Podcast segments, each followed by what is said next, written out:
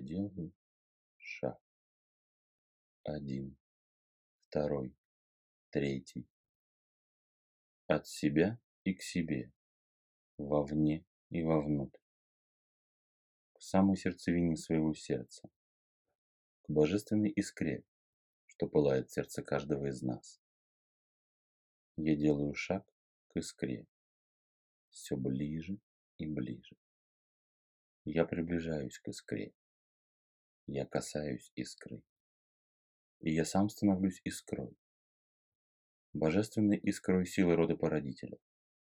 Лепестком стажара, что ярко пылает в моем сердце. Вспышка. И я оказываюсь в ельнике. Ельник.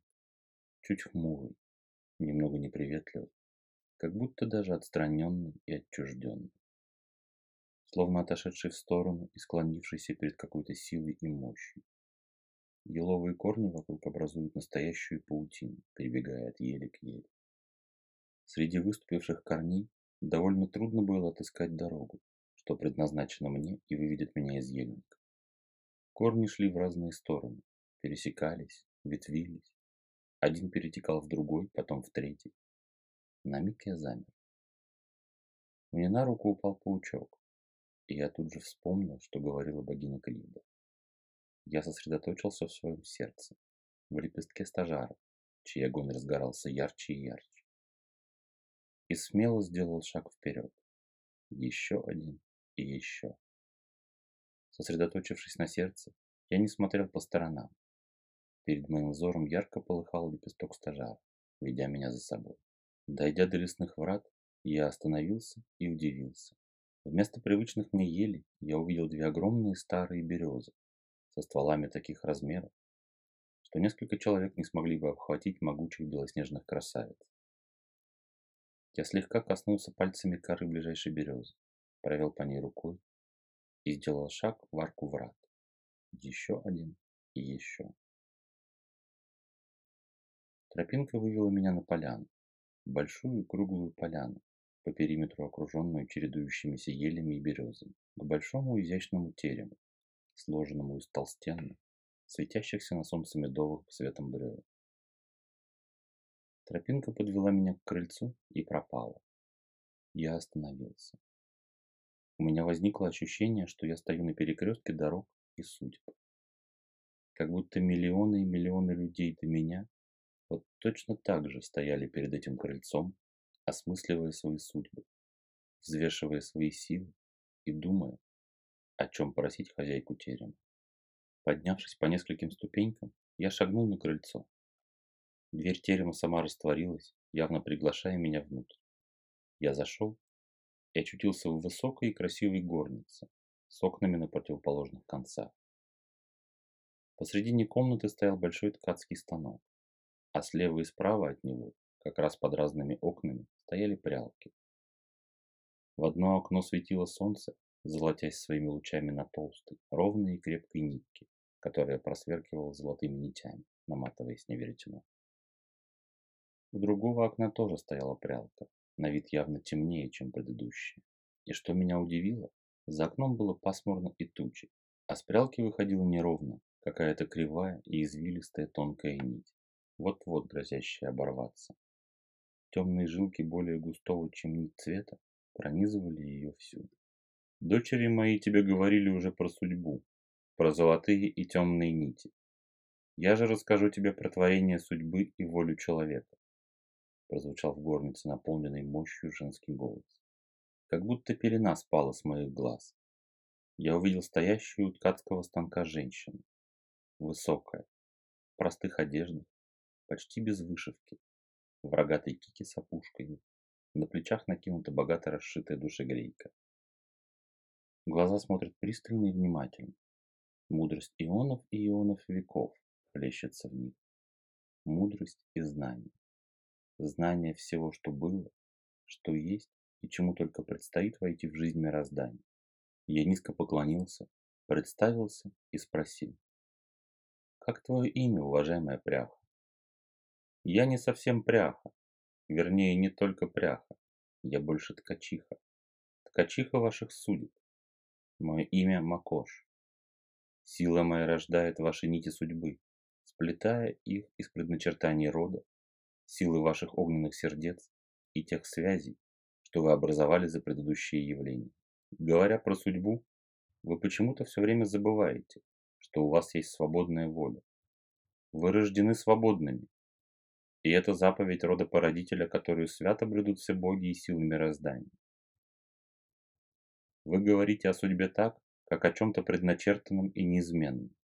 Меж тем, это совсем не так.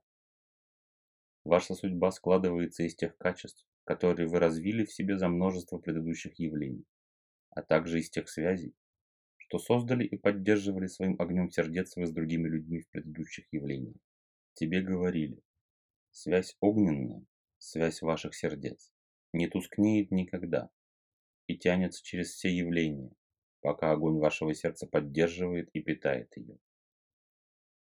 Как только вы перейдете в своем сознании и перестанете считать тот отрезок пути, который вы живете конкретно сейчас, в данном явлении, всем вашим путем в веках, вы осознаете, что на судьбу свою вы влияете напрямую, развитием или наоборот растворением тех или иных качеств вашей личности, естества и характера.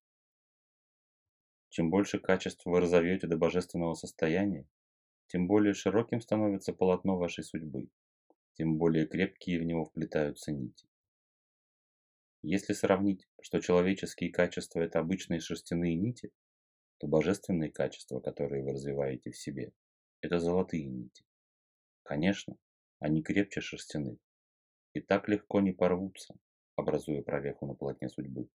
Любой, кто идет по пути, может осознать тот факт, что своими сегодняшними поступками и выборами он выбирает в себе развивать те или иные качества. И дальше либо укрепляет эти качества, либо наоборот теряет их, едва начав укреплять. Именно так качества вашего триглава влияют на вашу судьбу. Триглав данного явления – путеводный маяк для вас. Развивая его качество в себе в данном явлении, вы формируете себе судьбу нового вашего явления, которое состоится в свой срок. Соответственно, чтобы изменить свою судьбу уже сейчас, в данном явлении, вам необходимо изменить самого себя, всю ту совокупность ваших качеств, которые привели к творению именно такой судьбы. Задача нелегкая, но при должной решимости вполне осуществимая. Просто этому придется посвятить всего себя без остатка не отвлекаясь больше ни на что другое, кроме как на стремление изменить свою судьбу.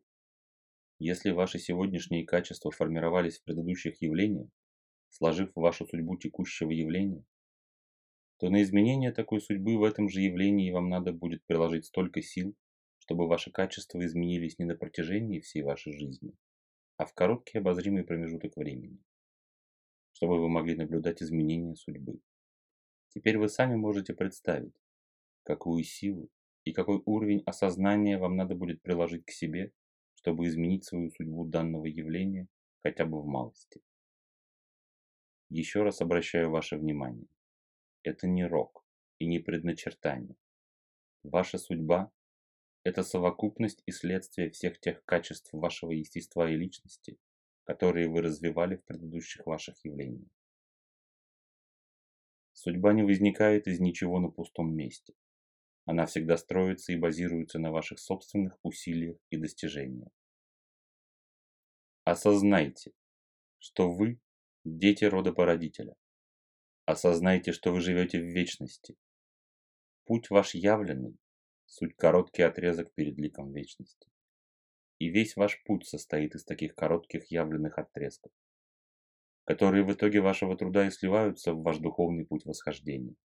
Осознайте, что судьба вашего будущего явления зависит от вашего текущего летящего сейчас, от тех решений и выборов, которые вы принимаете, от тех качеств и навыков, которые вы вырабатываете в себе прямо сейчас.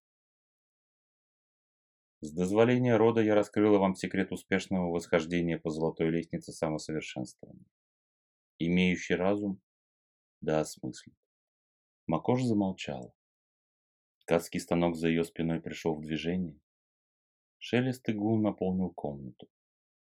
Макош подошла ко мне и погрузила руку мне в грудь. В самую сердцевину моего сердца, как раз туда, куда намотался клубок нити моей жизни у валуна горы. В руках Макоши оказался мой клубок, который все больше и больше походил на клубок, смотанный из толстой ровной веревки, то и дело отсвечивающей золотом в разных местах. Держа клубок в правой руке, Макаш внимательно посмотрела на меня и сказала, «У тебя есть возможность попросить. Один раз. Думай». Мысли хороводом завертелись в моей голове, но я вспомнил все, что только что сказала матушка Макош. И правильный ответ пришел из самой глубины сердца. Я прошу только знаний на пути, чтобы нести их дальше людям и помогать им понять и осознать все то, что вы даровали понять и осознать мне, сказал я. Им быть посему, сказала Макаш. И мой клубок в ее руке покрылся золотистым свечением. Ты выбрал и прошел судьбоносный перекресток. Иди так же уверенно и дальше. С едва слышным хлопком богиня приложила руку с моим клубком мне к сердцу. Внутри меня вспыхнул огонь, и я открыл глаза в своем теле.